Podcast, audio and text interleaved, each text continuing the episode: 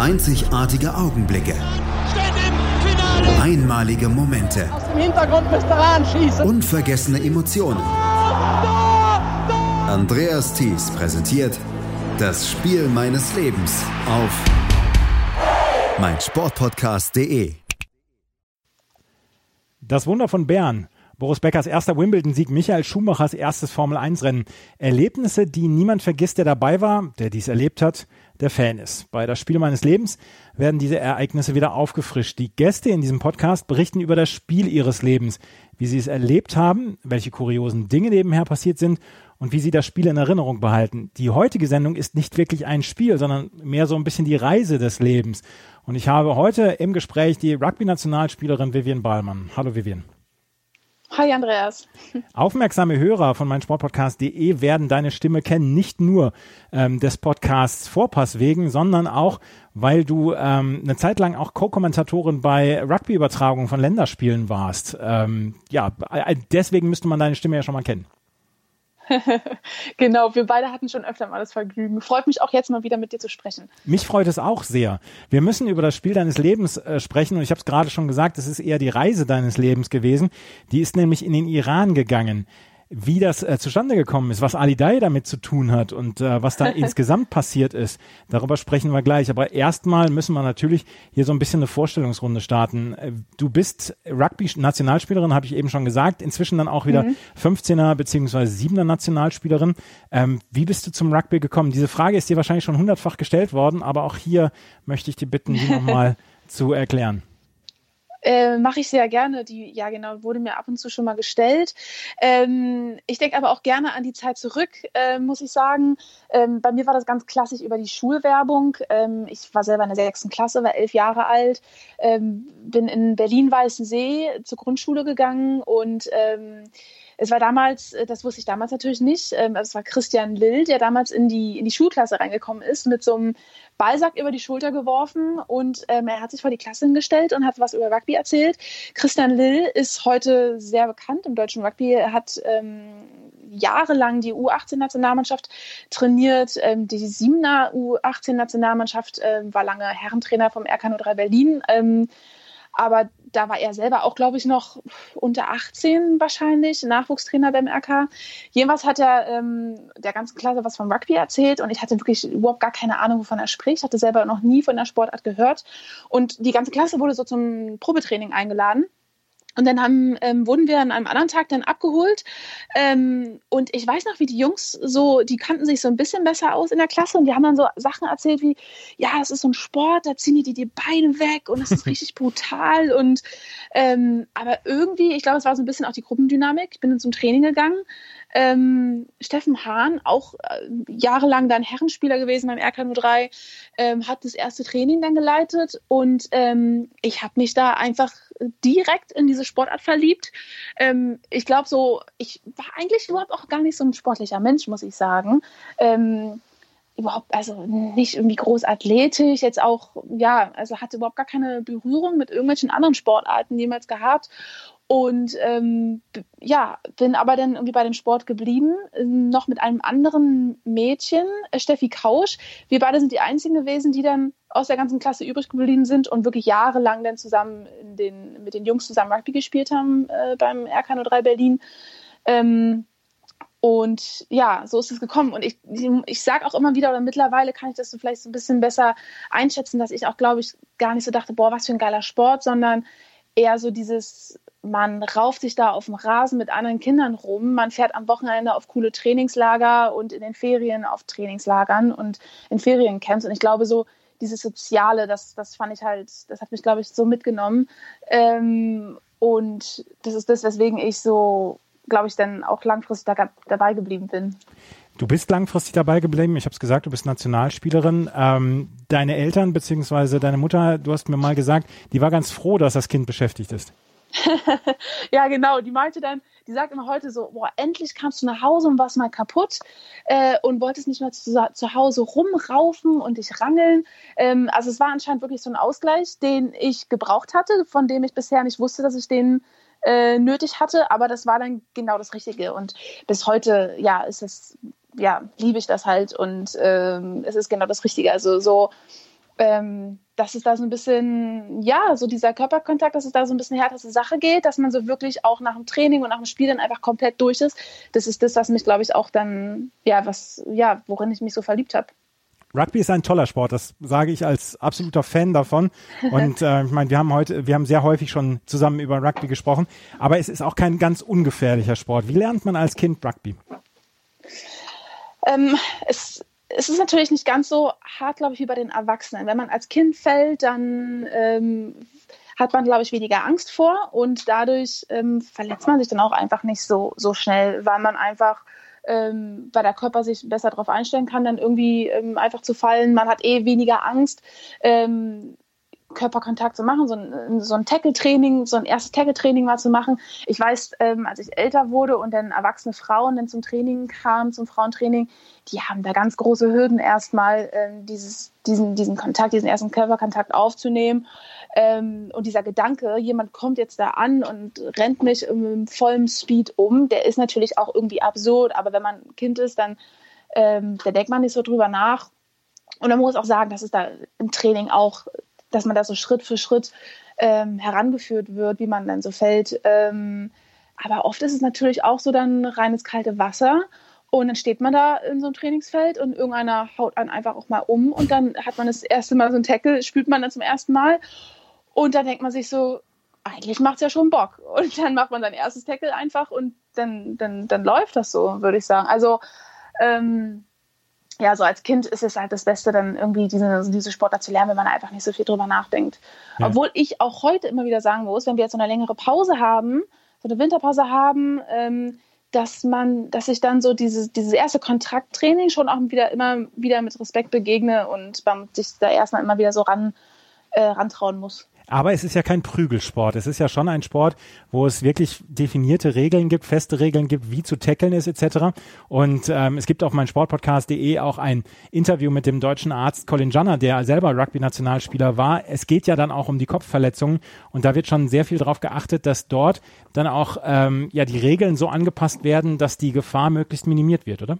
Ja, total. Also das ist auch genau das, was so essentiell ist, ähm, wenn man tackeln lernt, dass man, ähm, wo man genau die Schulter ansetzt, wo man den Kopf äh, hintut. Und da sagen das einem auch die Trainer. Und ich habe wirklich, also ich habe das so ähm, so vor Augen, ähm, wie ich das damals gelernt habe, wie halt wirklich gesagt wurde, wenn du die Knie, wenn du deinen Kopf ähm, nicht hinter den nicht hinter die Knie machst, sondern vorne an den Knien mit deinem Kopf tackelst, dann kriegst du halt die Knie in deinen Kopf und das tut weh und das willst du nicht. Und das, das behält man im Kopf, wenn man dieser Gedanke, der ist halt auch schon so irgendwie so furcht an, ähm, furchterregend, ähm, dass du halt da die Knie ins Gesicht kriegst. Und ähm, so lernt man das halt mit so ein paar Tricks sozusagen. Wie tackle ich, ohne dass ich mich verletze, ähm, dass man auch ähm, nicht zu hoch tackelt, um auch die andere Person nicht zu verletzen. Dass man so eine Sachen äh, kriegt man beigebracht und da auch dann gleichzeitig immer diese Respektsachen. Ne? Also man, man, man geht die Sache fair an, weil das ein fairer Sport ist, weil man niemanden irgendwie verletzen möchte, sondern man möchte ein sauberes Tackle machen. Und das, das scheppert natürlich, aber das ist, kann, läuft trotzdem fair ab und kann auch verletzungsfrei ablaufen im du, Regelfall. Du hattest allerdings auch schon ein paar Verletzungen in deinem Leben. Ich weiß noch, dass du mal die Nase gebrochen hattest. War das die schlimmste Verletzung bislang in deinem Leben oder? Ja, muss ich sagen, irgendwie schon. Also ich hatte ähm, meinen mein Fuß gebrochen. Ähm, das hatte einfach auch ziemlich lange gedauert. Da war ich relativ lange raus aus dem aus dem Training, aus dem Spielbetrieb. Das war auch genau zu der Zeit, wo ich Sportsoldatin wurde. Das war ein total schlechtes Timing. Ähm, ich hatte meinen kleinen Finger gebrochen als A-Schülerspielerin. Ähm, ich hatte zwei Gehirnerschütterungen. Das ist auch nicht schön. Da ist man auch mal länger, relativ lange raus. Aber ich muss sagen, die gebrochene Nase, die war echt oll. Also wenn man so eine OP dann hatte und äh, drei Tage im Krankenhaus sitzt und nicht durch die Nase atmen kann und sich irgendwie so komplett ich weiß nicht, bekloppt fühlt, wenn man so gefühlt nichts machen kann, obwohl einfach nur die Nase gebrochen ist. Man denkt sich wirklich so, boah, warum hat man sich jetzt so? Aber ähm, es ist echt unangenehm. Und da, da muss ich ehrlich sagen, da, ich, da saß ich, da lag ich im Krankenhaus und habe wirklich gesagt, boah, ey, du tust dir nicht mehr weiter an, du hörst auf mit dem Sport, das kann nicht sein. So, also da hatte ich erst mal wirklich so einen Gedanke, äh, wo ich mir dachte, boah, ey, willst du das wirklich weitermachen? Hat aber dann doch nicht lange angehalten. Und nach der Winterpause, das ist zum Glück genau kurz vor der Winterpause passiert, nach der Winterpause war alles wieder vergessen und ähm, ja, seitdem habe ich nochmal fünf Jahre jetzt weitergespielt. Es gibt nicht ganz so viele Rugby-Spieler in Deutschland. 15.000, glaube ich, ungefähr, oder? Mhm, ja, genau. 15.000 sind es, glaube ja. ich. Ich glaube auch nur 2.000, 3.000 Frauen, ja. soweit ich weiß. Und mhm. ähm, deswegen ist dann ja auch, sind dann auch vielleicht die Hürden Richtung Kadertraining beziehungsweise Richtung höheren Wein ja vielleicht nicht ganz so groß. Wie hast du es dann bis in die Nationalmannschaft geschafft, also 7er und 15er Nationalmannschaft? Ja, das war ähm, durch Zufall wieder auch Christian Will, der halt U18-Nationaltrainer war und auf ähm, Trainerlehrgängen die Frauennationalspielerin Susanne Wiedemann kennengelernt hatte und sie dann ähm, zu einem Training in die Buschallee bei uns im Stadion in, beim RK in Berlin ähm, eingeladen hatte. Und dann ähm, hatte sie sozusagen so einen Sichtungslehrgang in Berlin durchgeführt, ähm, wo dann Berliner Verein hingekommen sind. Und da hatte sie mich dann sozusagen gesichtet. Und seitdem, da, da war ich so 17 Jahre alt, ähm, seitdem hatte sie mich dann zu Lehrgängen eingeladen und dann ging das halt komplett los. Also mein erstes Turnier für äh, Deutschland war dann sogar mit, da war ich ganz frisch gebackene 18-jährige Spielerin, äh, war dann Las Vegas Sevens. Das war so gleich die, Eintrittskarte oder das erste große Ding, was ich da mitgemacht habe. Ähm, und ja, seitdem ging es dann los. Also direkt mit 18 dann angefangen und ähm, jahrelang dann auch unter der Nationaltrainerin Susanne Wiedemann. Ja. Ist das, ähm, ist das dann doch nochmal was anderes, wenn man sich Nationalspielerin, egal welche Sportart, ähm, nennen kann, wenn man sagen kann, ey, ich bin in meinem Sport, bin ich Nationalspielerin? Ja, also das ist, ich finde das immer noch total krass. Mittlerweile bin ich ja, ich bin jetzt 28, ich bin jetzt sozusagen jetzt schon zehn Jahre da ähm, mit dabei. Und ähm, beim RK gab es halt immer viele von den Herren und von den, ähm, ja, unter den Herren, die halt Nationalspieler waren. Und äh, dass, dass die da bei uns so im Verein waren und dass die für Deutschland gespielt haben. Ich fand das mal total krass und ähm, als Nachwuchsspielerin sind wir dann auch ähm, in den Ferien nach Italien gefahren, nach Frankreich gefahren, haben dort ähm, so Trainingslager gehabt und haben dann gleichzeitig immer die, da gleichzeitig war dann auch immer die U18 National, nee, die U18 Europameisterschaft hat dann immer dort stattgefunden. Und dann saßen wir da immer als Nachwuchsspieler in Italien im Stadion und haben so deutsche Spieler bei der Europameisterschaft gesehen, davon dann auch immer welche von uns aus unserem Verein und das war immer so ein Riesending für mich. Also für mich war das so das absolut Größte und als ich dann zum ersten Mal im Zug nach Heidelberg saß, zum Lehrgang gefahren bin, das war, das war eine Riesennummer für mich. Also ich, ich finde das auch heute ist es immer noch was ja, was mega Besonderes, so, so ein Trikot zu bekommen. Also muss ich sagen, das sagt man, das sage ich auch nicht einfach so, sondern das ist schon ein Riesending. Und auch wenn man halt sagt, die Eintrittskarte ist im deutschen Rugby halt nicht so schwer zu bekommen, weil es halt nicht so viele gibt, ähm, es ist ist es trotzdem, treffen sich da trotzdem die Besten in der Mannschaft und das muss man sich trotzdem auch verdienen. Das wollte ich jetzt überhaupt nicht in Frage stellen, beziehungsweise wollte ich gar nicht nee, kleinreden, genau, ja. aber es, es gibt halt nur zwei oder 3.000, wie du gesagt hast, Rugby-Spielerinnen in Deutschland, deswegen ist die Auswahl dann ja auch ähm, deutlich kleiner. Gibt es Vorbilder im Rugby-Sport für dich bei Damen wie Herren? Ähm, oder Lieblingsspieler, also, Lieblingsspielerinnen? Ähm, also ja, als Lieblingsspielerin habe ich, ähm, das ist, war ewig auch oder ist auch ewig noch meine Mitspielerin gewesen, Svetlana Hess. Ähm, mit ihr habe ich meine allerersten Lehrgänge ähm, auch gehabt. Sie war immer Nationalspielerin. Sie kommt aus Heidelberg. Ähm, und ähm, auch das letzte Länderspiel, was sie jetzt gemacht haben, letztes Jahr die Europameisterschaft in der Frauen 15 Nationalmannschaft, da war Svetlana wieder mit dabei. Und das fand ich so cool, weil ich damals halt mit ihr angefangen habe, für die Siemer-Nationalmannschaft zusammen zu spielen. Ähm, und sie auch ähm, ihr ganzes Leben lang Rugby spielt, hatte super schwere Knieverletzungen gehabt und war dann lange raus. Und dass sie jetzt wieder spielen konnte, ähm, oder wieder auch spielen kann und dann auch wieder für die Nationalmannschaft äh, nominiert wurde, hat mich mega gefreut und dann auch wieder mit ihr zusammen zu spielen. Das war für mich echt schon so, auch so ein kleines Highlight, muss ich sagen. Ähm, aber sie ist schon jemand, ähm, die ist einfach sehr professionell, was so ein Training angeht. Also die, ähm, also auf dem Platz ist die einfach so krass in ihrem Film, in ihrem Fokus und ähm, dadurch einfach eine extrem starke Spielerin, muss ich sagen, die einfach das, das Rugby-Herz am rechten Fleck hat. Also wirklich, ähm, wenn, wenn Sveti über Rugby spricht, wenn Sveti auf dem Rug äh, spielt, dann, dann kriegt man Gänsehaut, weil die einfach das so krass lebt und äh, das hat mich, also wirklich bis heute beeindruckt mich das. Ja, und bei den Herren gibt es bei den Männern in irgendeiner Weise noch ein Vorbild? ich, vielleicht habe ich eine Idee jetzt gerade, worauf du hinaus willst. Also ich habe auf jeden Fall einen Lieblingsspieler von vielen Spielen, die wir auch zusammen kommentiert haben. Das war immer Jaco Otto, muss ich sagen. Ja. Der ist halt immer jemand gewesen, der, der einfach immer herausgestochen ist. Also wenn der den Ball in der Hand hat, dann macht der auf jeden Fall seine 10, 15 Meter. Und ähm, wenn der in der Verteidigung ist, dann knallt das ordentlich. Also da muss ich sagen, immer einer meiner absoluten Lieblingsspieler gewesen. Ähm, jetzt für mich auch persönlich, muss ich sagen, so, so ein so Leute wie, wie Christian Lill, so als Spieler und als Trainer, waren auch immer so meine Vorbilder, auch als Kind, muss ich sagen, weil er einfach auch sehr, sehr professionell ist mit dem, was er tut. Ähm, ich habe mit dem so viel im Kraftraum trainiert und der ist jemand, der einfach schon Athlet und Sportler so 24 Stunden äh, am Tag und davon habe ich viel mitgenommen und das hat mich sehr beeindruckt, da habe ich viel gelernt von, ja. Der größte Sieg der deutschen Nationalmannschaft, den haben wir kommentiert, äh, Spiel gegen Rumänien und die Aufnahme ist verloren gegangen. Das werde ich mir mein Lebtag nicht verzeihen. Da war, Ey, da war Jaco Otto damals nämlich auch sehr gut. Ja. Wie bitte? Da war Jaco Otto damals nämlich auch sehr gut. Das ist einer der absoluten Highlights, oder? Muss man wirklich sagen, so ja. aus dem deutschen Rugby und ähm, denke ich auch sehr gerne dran zurück. Aber also auch die ganzen Spiele, die in Offenbach auch stattgefunden haben, das hat mir mal richtig Bock gemacht. Ähm, Andreas, was soll man sagen? Das, das ist bitter, dass wir das Spiel nicht mehr haben. Das ist ein äh, fieses Versäumnis, in der Tat. Ähm, wie siehst du Rugby im Moment aufgestellt? Wir hatten im Jahr 2019 die WM, die damals mit einem Überraschungsweltmeister ähm, Südafrika geendet ist. Ähm, wie siehst du Rugby im Moment aufgestellt, auch beim Frauenrugby? Ach, es ist, es ist schwierig, muss ich sagen. Ich kann gerade nicht so richtig sagen, wo die Reise hingeht. Ich habe irgendwie die Tage so, so einen Gedanken gehabt, so, ähm, ja, vielleicht ist es, ähm, ich weiß es, ich, ich finde es schwierig. Also gerade ist ja die, der V so ähm, sozusagen in der absoluten Pleite und ähm, ich habe immer ganz oft gesagt, boah, ähm, es steht so schlecht um den Verband, ähm, es kann nicht mehr schlechter werden und irgendwie wird es dann aber doch noch schlechter, dass man jetzt kürzlich auch ähm, dann so ein Länderspiel, dass die, dass die Männer so ein Länderspiel gegen die Schweiz verloren hat. Und das ist dann irgendwie so, man hat so einen Punkt erreicht, wo man sagt, boah, krass, wie du halt gerade gesagt hast. Man hat halt irgendwie vor kurzem noch ähm, um eine Weltmeisterschaft, äh, Weltmeisterschaftsqualifikation gespielt. Ähm, ich ich finde das, ich, ich sehe gerade nicht so das Licht am Tunnel, muss ich sagen, ähm, bei den Herren.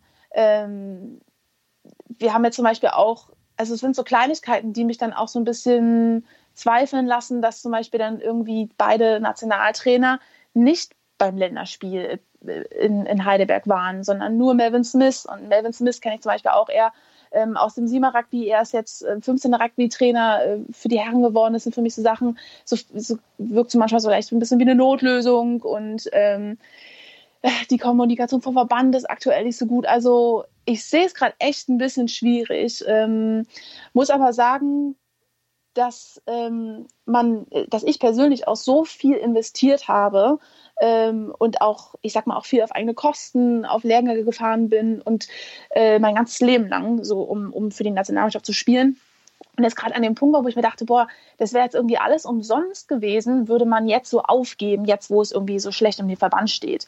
Und deswegen ähm, haben gerade ja bei den Frauen gab es ja jetzt diese Crowdfunding-Aktion. Ähm, wir mussten dieses Jahr die aus der Europameisterschaft zurückziehen, weil es keine Gelder gibt. Und der Spielbetrieb ist sozusagen quasi lahmgelegt, aber wir haben gesagt, ey, wir können jetzt nicht komplett von der Oberfläche verschwinden, sondern wir müssen auch in Zukunft wieder spielfähig sein. Und deswegen haben wir diese Crowdfunding-Aktion gestartet, um Geld zu sammeln, um dann Testspiele zu organisieren.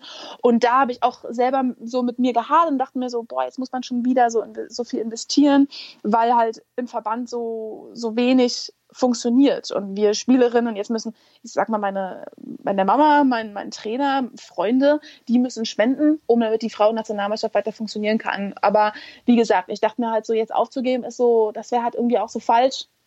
Und äh, wir waren ja ganz erfolgreich mit der Crowdfunding-Aktion. Da sehe ich gerade so ein bisschen ähm, so Hoffnung, dass einfach so schnell so viel Geld zustande äh, zusammengekommen ist, ähm, dass das innerhalb, ich glaube, von zwei Wochen hatten wir weiß ich nicht, über 6000 Euro zusammen von 10.000 Euro und äh, ähm, das finde ich einfach gerade so, das ist richtig cool, das ist richtig schön und ähm, ich glaube, dass es da mit den Frauen auch dann ähm, so ein bisschen bergauf wieder geht. Wir werden sehen und wir können nur die Daumen drücken, dass es mit dem ähm, Rugby in Deutschland beziehungsweise dann auch mit dem Frauenrugby dann wieder aufwärts geht. Das war der erste Teil dieses Spiel meines Lebens von Vivian Bahlmann, Rugby-Nationalspielerin. Und wir werden uns gleich wieder melden und dann geht's um die Reise in den Iran und was Ali Dai damit zu tun hat. Darüber sprechen wir gleich hier bei meinsportpodcast.de und das Spiel meines Lebens. Vivian Bahlmann, selber Rugby-Nationalspielerin, ist heute mein Gast und sie spricht über eine Reise in den Iran mit einer Frauenmannschaft. Und ähm, Vivian, wir müssen darüber reden, wie ist es zu dieser Idee gekommen, in den Iran zu reisen, um dort Freundschaftsspiele auszutragen?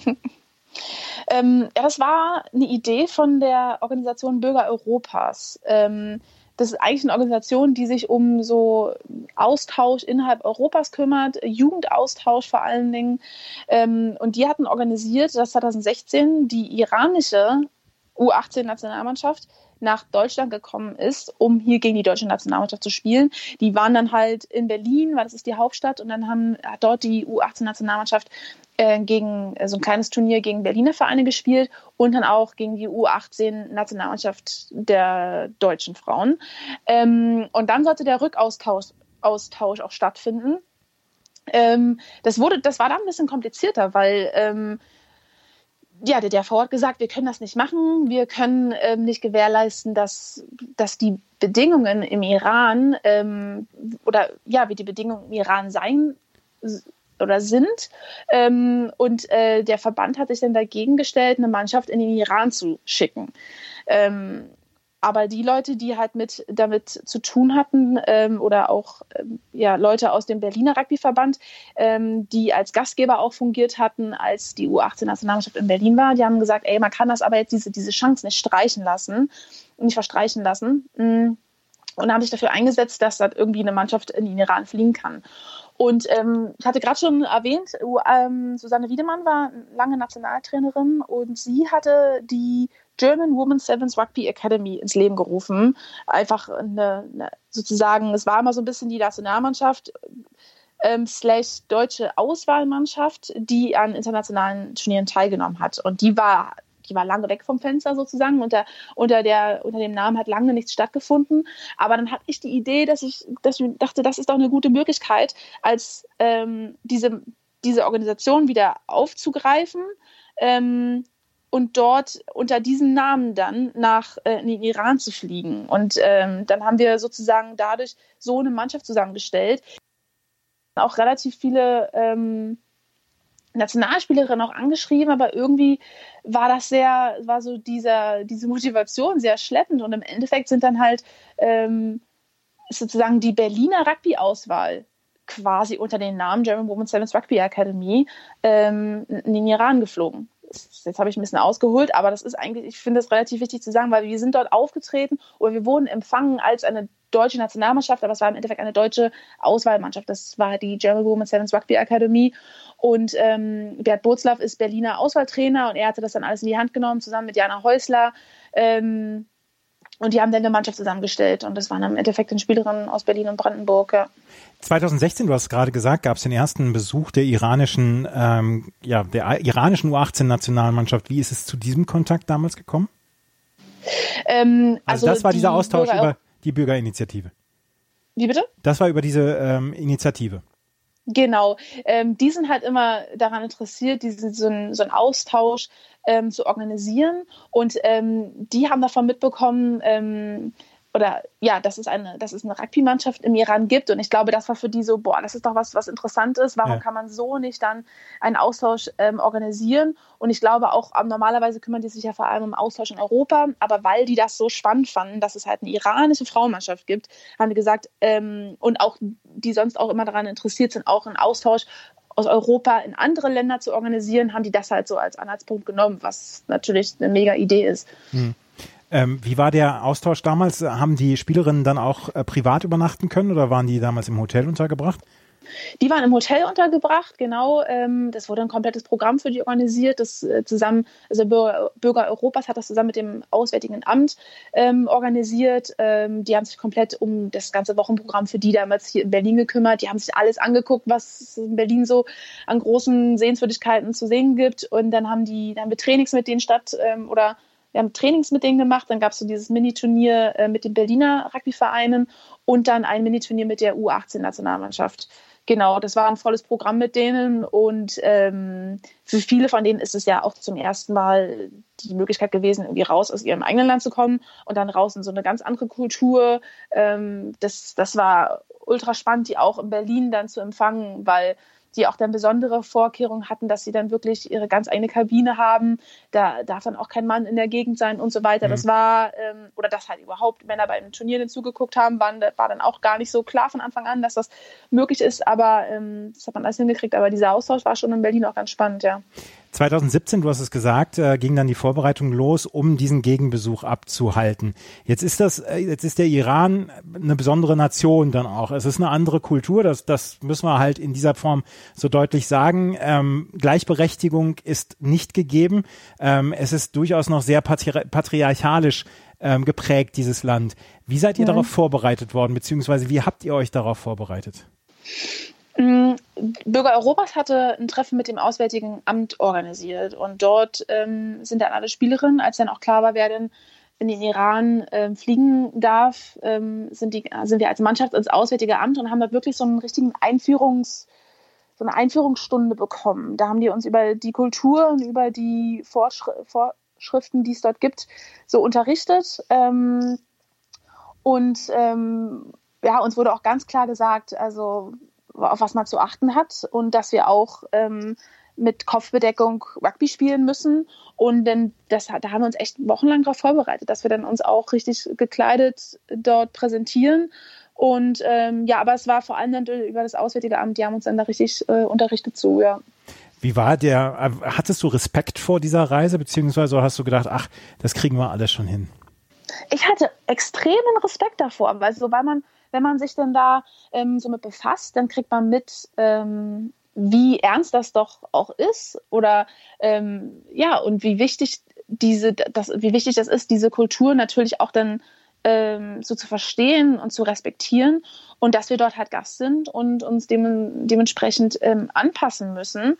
Und ich habe teilweise wirklich auch so Momente gehabt, wo ich es mit mir gehadert habe und dachte mir, boah, ey, ähm, ich bin hier so ein freier Mensch in Deutschland mhm. und ähm, muss mich auf einmal so einschränken. Und äh, man, man denkt sich so ein bisschen, ähm, okay, ich, ich im Endeffekt, ähm, uns war klar, wir müssen die ganze Zeit mit Kopfbedeckung dort unterwegs sein, egal wo wir sind, was wir machen, ähm, außer auf unserem Hotelzimmer dann im Iran. Aber das, und es ist irgendwie, man kann sich, man denkt sich so, ah, ist so eine kleine Einschränkung, aber es ist schon auch, ich kann mich nicht so geben, wie ich möchte. Ich kann nicht so aussehen, wie ich möchte, sondern ähm, ich wusste, ich habe eine gewisse Kleidung zu tragen. Und ähm, und das, das, damit habe ich manchmal ein bisschen gehadert, war aber so, ähm, ich habe dann also auch während der Reise äh, mitbekommen, dass die, die Mädchen dort, dass die auch damit zu kämpfen haben. Mhm. Und ähm, wenn wir uns aber hier anpassen, ist das überhaupt erst möglich, dass dieser Austausch stattfindet. Ähm, die, die nehmen und äh, empfangen uns als Gast, weil die wissen, dass wir uns jetzt diesen, diesen Vorschriften, Vorschriften anpassen. Und so ist es nur möglich. Und das ist für die auch eine Möglichkeit, überhaupt mal Gäste zu empfangen.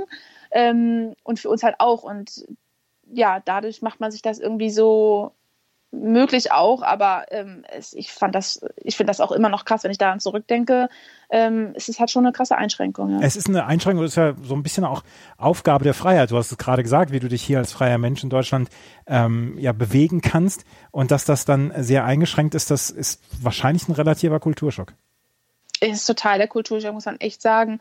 Ähm, Kulturschock war natürlich auch ähm, so dieses, ähm, dass halt ähm, kein, kein Mann einen anfassen darf, so, also darf, darf nicht mal ähm, die, Hand, die Hand geschüttet werden. So eine Sachen sind dann auch ähm, krass gewesen. Ähm, äh, ja, also und also ich weiß gar nicht, also diese ganze, diese ganze Reise war, glaube ich, das so rugbymäßig natürlich ein, ein Riesenerlebnis für mich, aber auch so kulturell natürlich ähm, ein extremer Unterschied. Ähm, vor allem, wir haben dann diese Mädchen dort äh, auch vor Ort kennengelernt und äh, was die halt für Geschichten erzählt haben, war natürlich dann so ein Einblick in deren Welt, die wir für, die für uns ähm, ja nicht zu nicht zu verstehen ist. Und ich sag mal so, so wenn Frauen dürfen dort auch nicht ins Fußballstadion mhm. gehen. Das ist verboten für die, so eine Sache. Und das ist halt auf jeden Fall äh, ein Kulturschock und man, man kommt zurück und man denkt sich nur so, boah, krass. Also ich weiß, dass das vielen von uns es so ging, als wir wieder zurückkamen, dass wir uns so dachten, boah, ähm, wie gut es uns hier geht und wie schlecht man sich fast gegenüber denen führt, weil wir lassen, wir haben so auch Freunde natürlich dann dort gemacht und wir lassen die zurück in, in ein Leben, in einer, wo, wo die auch selber sich nicht wohlfühlen und wo die sich eingeschränkt drin fühlen. Und das ist natürlich schon krass, dann so zu erleben. Wie hast du das Kopfbedeckungsproblem gelöst äh, beim Spiel und außerhalb des Spiels? Wir haben ähm, im Vorfeld ähm, uns so, ähm, so Hauben besorgt, die man, glaube ich, unter Motorradhelm trägt. Ja. Ähm, so, also eine, ähm, Jana Häusler, unsere Trainerin, die hatte, kam auf die Idee und hat dann 15 Stück davon geholt und wir haben die dann im Training in Berlin mal ausprobiert und das hat super geholfen und ähm, wir haben uns dann alle auch so ein bisschen mit Tücher eingedeckt, also Kopf, so leichte Schals, Kopftücher, einfach für so Freizeitbeschäftigungen, die mussten wir halt tragen. Ähm, aber es war ganz nett, die Iranerinnen, die haben uns alle zu unserer Ankunft alle halt auch so ein so ein Tuch gegeben, so ein, so ein Kopfbedeckungstuch, wo dann auch das iranische Rugby-Logo mit drauf war und so. Das war echt ganz süß von denen, weil die wussten wahrscheinlich auch nicht, mit was wir jetzt da kommen. Ja. Ähm, aber da waren wir alle irgendwie ein bisschen darauf vorbereitet, genau. Und ähm, das war total krass. Bei dem Turnier haben wir halt auch diese, diese Kopfbedeckung halt gehabt, diese Motorhauben. Ähm, Tücher sozusagen, und die waren so happy darüber. Die meinten so, ey, danke, dass ihr das respektiert, dass ihr so spielt mit uns. Ähm, also die waren total geflasht davon, dass wir da so vorbereitet kamen. Ja. Du hast auf deiner Facebook-Fanseite unter Vivian Bahlmann Official hast du Fotos dann auch von diesem Iran-Trip dann gebracht ähm, und dort die äh, iranischen Mädchen spielen tatsächlich mit Kopftuch dieses, mhm. dieses Siebener Rugby. Ähm, vielleicht ja dann abguckenswert gewesen, was ihr dann mithattet, beziehungsweise wie ihr vorbereitet wart. Ähm, ja. Ähm, ja, also die sind da, ähm, ich weiß auch nicht genau, mit was sie, die, genau, das sieht so aus, als ob die mit ganz normalen Kopftüchern spielen, aber das war alles total fest. Die haben da ihre Tackles gemacht und musste nicht dauernd festgerückelt äh, werden oder so, aber ähm, ich muss auch sagen, diese, diese Tücher, die wir da auf hatten oder diese Hauben, das war auch alles bombenfest. Das, damit kann man gut Rugby spielen, muss ich sagen. Ja. ähm, jetzt seid ihr am 28.10. nach 2017 nach äh, Teheran geflogen, gehe ich mal von aus, oder? Teheran genau, wir sind direkt nach Teheran geflogen und dort haben wir auch die ganze Woche dann verbracht. Wir sind einen Tag so ein bisschen ins Gebirge gefahren, aber sonst haben wir komplett, waren wir komplett in der Stadt, ja, und haben da auch sau viel gesehen. Also wirklich alle großen Sehenswürdigkeiten haben wir da mitgenommen. Ja, haben komplett dort die ganze Zeit verbracht. Und über diesen, diese Woche, die Spiele und über Ali Day, darüber sprechen wir gleich über mein Sportpodcast.de und das Spiel meines Lebens. Vivian Bahlmann und eine ja, Auswahl von Berliner Rugby-Spielerinnen ist, hat sich im Herbst 2017 aufgemacht nach Teheran, um einem Austausch beizuwohnen mit dem iranischen Frauen-Rugby. Und ähm, das ist eine ziemlich coole Geschichte hier im Spiel meines Lebens. Und äh, Vivian, wir haben gerade darüber gesprochen, wie die Vorbereitungen stattgefunden haben. Jetzt seid ihr am 28.10.2017 nach Teheran geflogen. Wie sahen denn die, ähm, ja, wie sah denn das Programm aus? Wart ihr quasi 24 Stunden dann auch betreut, dass ihr euch alles angucken konntet, beziehungsweise dass es immer Programm war? Oder ähm, wie konntet ihr euch bewegen dort? Ähm, wir waren wirklich, muss man ehrlich sagen, 24-7 betreut. Also wir wurden direkt vom, ähm, vom Flughafen halt abgeholt.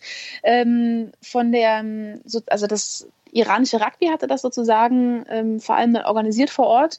Ähm, und ähm, es war fast schon zu viel Betreuung, weil wir wirklich so vormittags zwei Programmpunkte, nachmittags zwei Programmpunkte, am Abend Training. Also war wirklich rund um die Uhr Programm. Ähm, das war aber von denen so lieb gemeint. Die wollten uns halt extrem viel zeigen und ähm, Iran ist so bekannt für deren Gastfreundschaft, habe ich im Vorfeld gehört und das haben wir auch ähm, sehr zu spüren bekommen. Also die waren total darum besorgt, dass wir alles äh, sehen und mitnehmen, was nur geht. Und wir haben wirklich dann ähm, relativ viele ähm, offizielle Personen getroffen, also den Präsidenten des iranischen Rugbyverbandes, Präsidenten des ähm, Olympischen Komitees, ähm, haben uns Nationalgalerie angeguckt, den großen Milan Tower, der Fernsehturm sozusagen, das ist der sechsthöchste Turm der ganzen Welt, also das war wirklich beeindruckend. Seilbahn fahren ins Gebirge. Also das war ein komplettes Programm von vorne bis hinten durchgetaktet ähm, und morgens ging es los in den Bus rein, in, in die Stadt reingefahren ähm, und haben dann den ganzen Tag Programm gehabt. Ja, so lief das echt ab. 15,2 Millionen Einwohner hat der Großraum Teheran laut Wikipedia. Ist, äh, fühlt sich Teheran wie eine Großstadt westlichen Ausmaßes auch so an? Ähm, in, innerhalb der Stadt schon, genau, wir sind in eine Stadt reingefahren, da ist es total eine Großstadt, aber es ist natürlich, ähm, das, das Bild von der Stadt ist natürlich total was ganz anderes als das, was wir irgendwie kennen. Es ist ähm, mitten im in super trockenen Gebirge, also das ist alles sehr wüstenähnlich. Ähm, ich sag mal so, das Stadtbild ähnelt sich zu, überhaupt nicht zu dem, was wir kennen. Das mhm. sind alles so Steinbauten. Ähm, das sieht alles so ein bisschen ähm, fast so aus, wie man befindet sich 300 Jahre zurückversetzt. So irgendwie so ein bisschen ähm, nicht jetzt wirklich modern.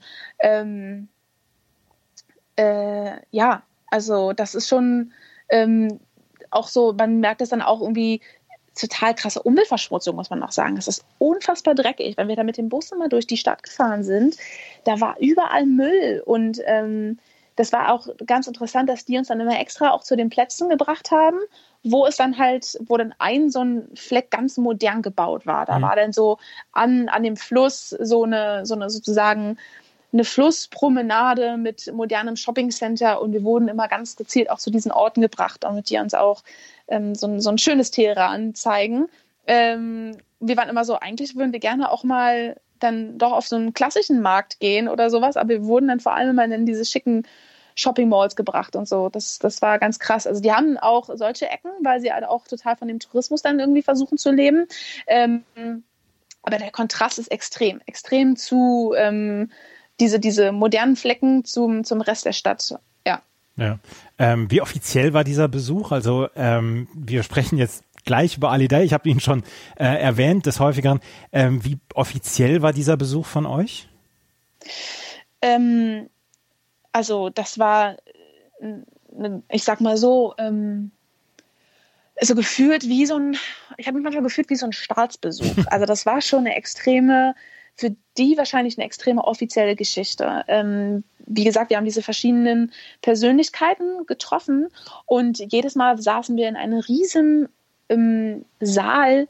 Ähm, da wurde aufgetischt, da war alles gold verziert und ähm, Riesentafeln ähm, und wir haben immer eine Person getroffen ähm, von der wir wussten, mit dem wir, mit wem wir da sprechen, aber es saßen immer noch so zehn Leute drumherum, die auch wichtig waren und die auch dabei sein mussten. Also das war, die, die, die verpacken das dann alles immer so richtig prunkvoll, muss man sagen. Also alle Treffen waren immer, ähm, haben sich wie angefühlt, wie so Angela Merkel ist irgendwo zu Besuch.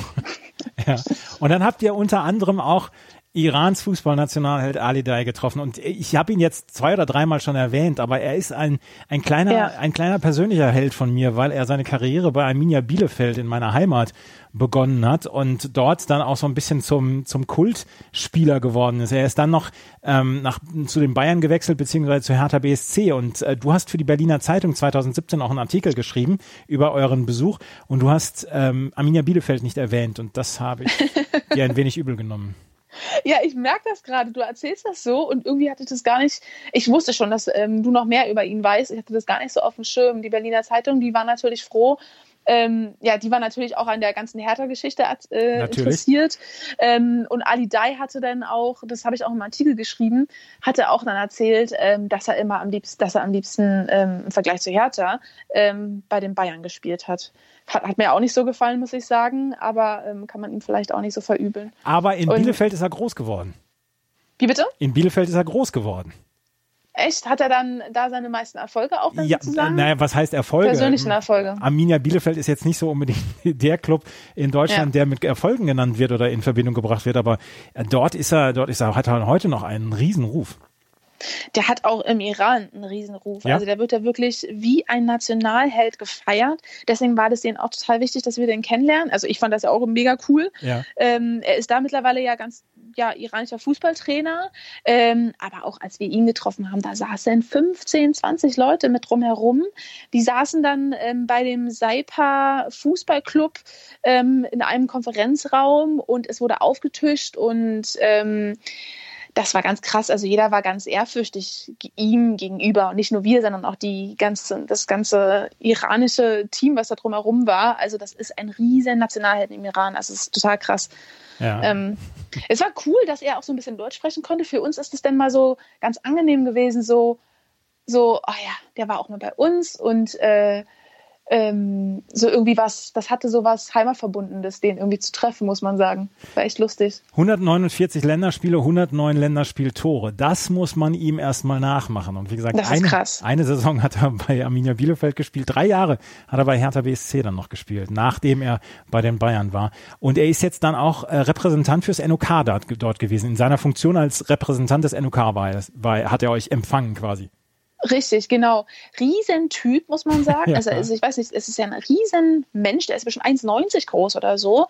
Ähm, und ganz, ganz lieb, so, ne? Fast schüchtern, muss man sagen. Also so ein ganz, ganz lieber Typ, ähm, der dann da so fast schüchtern seine ein, zwei deutschen Sätze rausgebracht hat, ähm, der so Fotos mit uns gemacht hat, haben wir ihm Schokolade mitgebracht aus Deutschland, hat er sich mega drüber gefreut. Ähm, ja, also echt, ähm, genau, er hat ja als, als ähm, Offizieller hat uns ganz empfangen und die waren total stolz drauf, dass, dass wir den da kennenlernen konnten. Das musste auch verschoben werden, an einem Tag konnte dann Ali da nicht und dann wurde das verschoben. Das, dann, das war denen auch total wichtig, dass wir den auf jeden Fall kennenlernen müssen.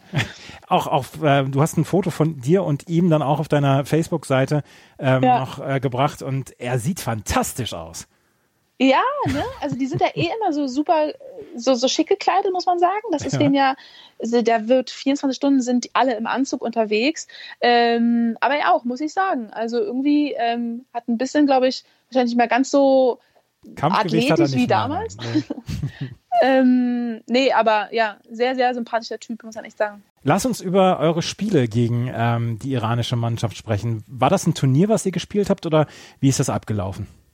Genau, es war an einem Tag ähm, sozusagen ein Mini-Turnier. Ähm, es gab die U18 iranische Frauennationalmannschaft und die Frauennationalmannschaft. Und dann haben wir jeder gegen jeden gespielt. Ähm, und ja, ich bringe es auf den Punkt, wir haben beide Spiele verloren ähm, und landen sozusagen oder landen auf dem dritten Platz.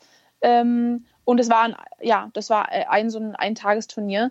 Ähm, man muss dazu sagen, ähm, wir haben uns zwei Tage vor dem Turnier ähm, alle irgendwas eingefangen. Also wir haben ein Essen nicht so gut vertragen. Mhm. Und ähm, ich erinnere mich, ich hatte eine furchtbare Nacht im Iran mit unfassbaren Bauchschmerzen und nächsten Tag kommen dann ähm, so die Betreuer in unsere Zimmer und stellen halt wirklich fest, dass, dies, dass die komplette Mannschaft flach liegt. Also wir haben alle wir konnten uns nicht bewegen, wir lagen halbtot im Bett, muss man ehrlich so sagen.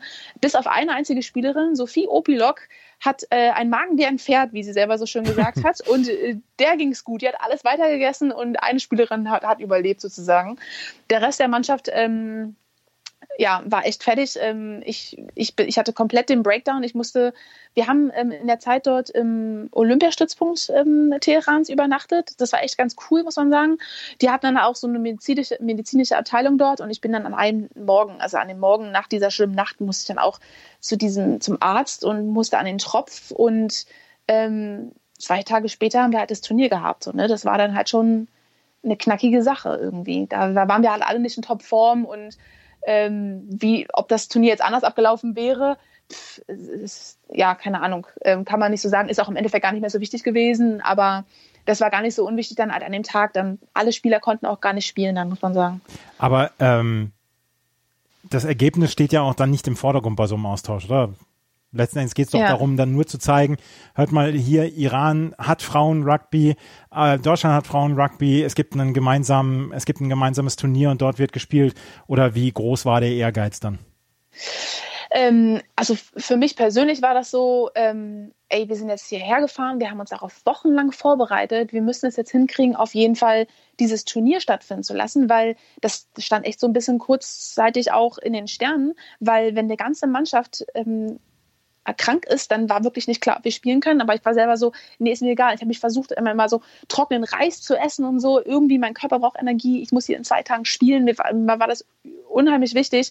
Und wir konnten dann noch spielen, aber Alter, absolut. Das war, das Ergebnis war total nebensächlich. Wichtig war, dass wir halt überhaupt spielen konnten, war das für die Iranerinnen halt auch ein Riesending war. Also die haben zum allerersten Mal eine, eine Rugby-Mannschaft zu Gast gehabt. Ähm, World Rugby hatte darüber berichtet. Es gab noch keine Männermannschaft, keine Frauenmannschaft, die jemals im Iran zu Gast war.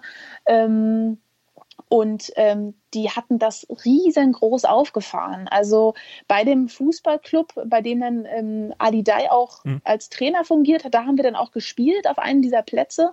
Ähm, da kam eine riesen Gruppe an Mädchen, die als Fans dann dort das Spiel zugeguckt haben. Ähm, wir haben dann vor jedem Spiel die iranische und die deutsche Nationalmannschaft ähm, gesungen. Die Hymne. Ähm, die, ge genau, die Nationalhymne gesungen. Mm, ähm, das war ein, also wirklich, man muss sagen, man hat das richtig mitbekommen, was ist, wie wichtig dieses, dieses Event für die war. Ähm, die haben sich auch nach den Spielen dann ähm, zehntausendfach äh, bedankt, dass wir als Gast dort sind. Wir, ähm, es gab dann so eine, so eine Siegerehrung und wir wurden überschüttet mit Gastgeschenken. Wir haben so große, ähm, wie sagt man denn, nicht Wimpel, aber so eine so eine Holztafeln bekommen mit dem, mit dem, ja, mit dem Datum von dem ähm, Turnier.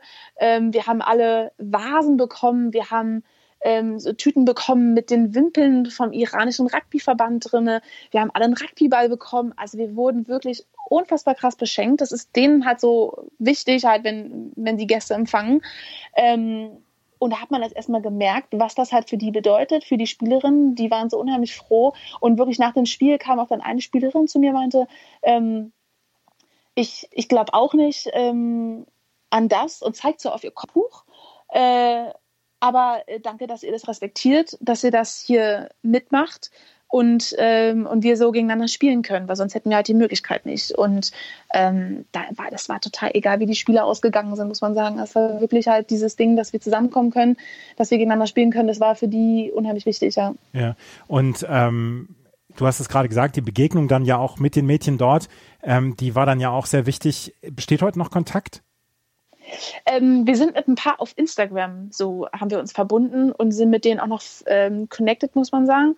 Ähm, manchmal posten die auch ähm, so immer noch Bilder von damals. Äh, immer mal wieder werde ich so markiert ähm, von den Bildern. Ähm, die denken, also ja, ich glaube, für die ist es halt auch so dann noch mal, also für mich ist das, wie gesagt, ne, Spiel meines Lebens, wir sprechen darüber so. Ähm, und ich glaube auch für, für ganz viele von denen ist es halt so das Spiel des Lebens. Ähm, und ähm, mit manchen so ein bisschen auf Instagram Kontakt, muss man sagen. Aber ähm, äh, es ist so ein bisschen verrückt, weil manchmal, äh, manchmal ähm, verschwinden auch deren Instagram-Profile. Mhm. Und ich weiß, dass die ähm, auch oft Probleme haben, wenn sie zum Beispiel, ich sag mal, ein Bild ohne Kopftuch äh, posten würden, dann wird sofort deren Account gelöscht und so. Also die haben da ähm, ganz mal mit den sogenannten Sittenwächtern zu tun, die total darauf achten, dass die sich regelkonform verhalten. Und ähm, ja, also deswegen ist es so, man kriegt so ein bisschen immer auf Instagram mit, was die so machen. Ähm, ja, aber es ist ja ein ganz verrücktes Leben, was die halt führen. Und ich habe es vorhin schon gesagt, also die so da so zu lassen ähm, und man weiß, dass die irgendwie ein sehr eingeschränktes Leben haben, das war irgendwie total krass, als man wieder wieder zurückgeflogen ist. Ich habe die Bildergalerie im Beitrag verlinkt dann jetzt auch. Da könnt ihr euch dann auch nochmal einen Eindruck davon machen, wie dieses Tournament Friendship, wie es genannt worden ist, dort mhm. damals äh, genannt worden ist. Weißt du, wie es dem iranischen Rugby weiter ergangen ist in den letzten Jahren dann? Ähm, ich weiß, es ist vom World Rugby, ähm, dass eine, eine Spielerin oder eine Schiedsrichterin wurde ausgezeichnet mit ähm, ich weiß nicht genau, mit was das war, aber ich weiß, dass World Rugby ähm, verschiedene äh, Referees und Spielerinnen ausgezeichnet haben, die in Ländern ähm, sich für den Sport engagieren, in denen Rugby halt oder in, in dem ja nicht wirtschaftlich starke Länder. Und eine, eine ähm, Schiedsrichterin, mit der wir da auch zusammengearbeitet haben, ähm, die auch die ganze Zeit mit uns dabei waren, ähm, die dann auch die Trainingsspiele ähm, mitgemacht hat und so, ähm, die wurde vom World Rugby mit ausgezeichnet als jemand äh, für das besondere Engagement in ihrem Land. Ähm, aber sonst weiß ich nicht, wie die sich gerade sonst so machen. Ich weiß aber, dass die halt in den in Asien halt dort in die in den Meisterschaften mitmachen, dort auch so ein bisschen unterwegs sind ähm, als Mannschaft. Ähm, genau, aber aktuell weiß ich nicht, wie die sich, wie die sich tun. Nee. Aber es war auf jeden Fall eine keine einmalige Angelegenheit für Sie. Ähm, nee, genau. Also die haben schon ihren Spielbetrieb. Die haben ähm, halt auch im, im, Land gibt es, ich weiß nicht genau, ich glaube so zwölf Mannschaften ungefähr gibt es. Mhm. Ähm, die haben ihren Ligabetrieb ganz normal und dann gibt es halt ihre Meisterschaften im asiatischen Raum, genau. Und ich gehe davon aus, dass das auch weiter läuft. Ähm, deren Entwicklung war grundsätzlich ist die ja ganz gut gewesen. Es war ja eine aufstrebende Entwicklung. Rugby ist ja auch noch nicht so alt im Iran. Ähm, und ich glaube, dass sie daran interessiert sind dass da auch die Leute, die da mitmachen, auch daran interessiert sind, dass es weiter so bergauf geht. Also ich glaube schon, dass das ähm, auf einem guten Weg ist, ja. Ja. Das, ähm, der Austausch beziehungsweise der Besuch einer Berliner Rugby-Mannschaft im Iran bei einer Frauen-Rugby-Mannschaft mit einem Turnier. Das ist das Spiel des Lebens beziehungsweise die Woche des Lebens von, die sportliche Woche des Lebens von Vivian Bahlmann, selber Rugby-Nationalspielerin gewesen. Weißt du, was damals Nummer eins der deutschen Charts war? nee, weiß ich nicht. Aber du weißt das bestimmt. Ja, natürlich. Was du Liebe nennst von Bowser. Habe ich noch nie gehört, den Song, glaube ich. Ach, wirklich? So alt ist er schon. Ja. Doch, ich kenne den Song, klar. Habe ich damals auch gehört. Mochte ich. Ja. Aber das ist ja krass, dass das schon, dass das, das schon so lange her ist. Neun, Na gut, neun Wochen, der gute Bowser. Ja, neun Wochen Nummer eins der Charts vom 13.10.2017 bis zum 7.12.2017.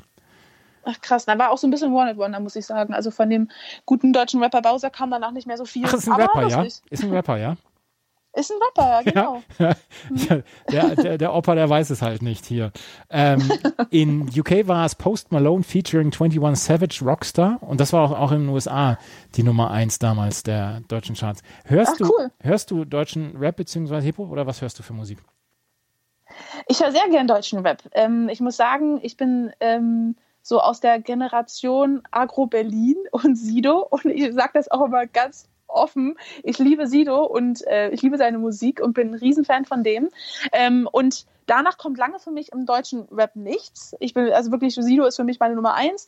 Ähm, und sonst auch so, so Cool Savage und ähm, ach, so fettes Brot und so, da höre ich gerne alte Sachen von denen.